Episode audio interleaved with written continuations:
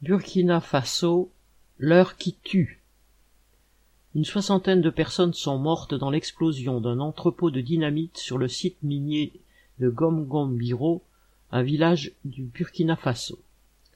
Un incendie s'est déclaré dans le marché du site et s'est propagé à un entrepôt où étaient stockés des bâtons de dynamite destinés à la mine.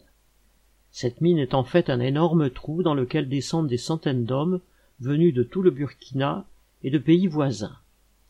Ils utilisent la dynamite pour faire exploser les roches des couches qu'on ne peut exploiter avec des outils artisanaux.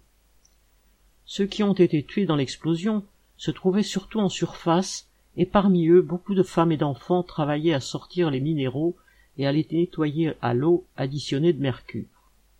Les accidents qui sont légions dans ces mines sont le plus souvent dus à des éboulements dans des galeries non boisées et personne ne se soucie même de les dénombrer. L'or est le premier produit d'exportation du Burkina avec le coton. On en trouve partout. Là où l'or est assez dense, il est extrait avec des machines modernes dans des mines industrielles. Et partout ailleurs, ce sont des orpailleurs artisanaux qui le tirent du sol, dans des exploitations allant du simple trou de village à des mines artisanales, comme celle où a eu lieu l'explosion. Un million et demi de personnes dans le pays s'échinent dans ces fosses au péril de leur vie. Ils tentent leur chance en connaissant les risques, parce qu'il est de plus en plus difficile de vivre de l'agriculture ou de l'élevage. Ces orpailleurs doivent payer leurs dîmes aux propriétaires du trou et céder leur or à des comptoirs d'achat, de vente et d'exportation de l'or agréés par le gouvernement.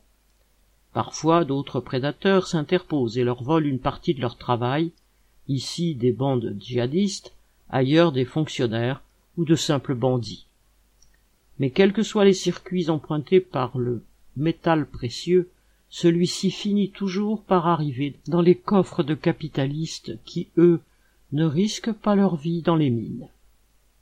Daniel Mescla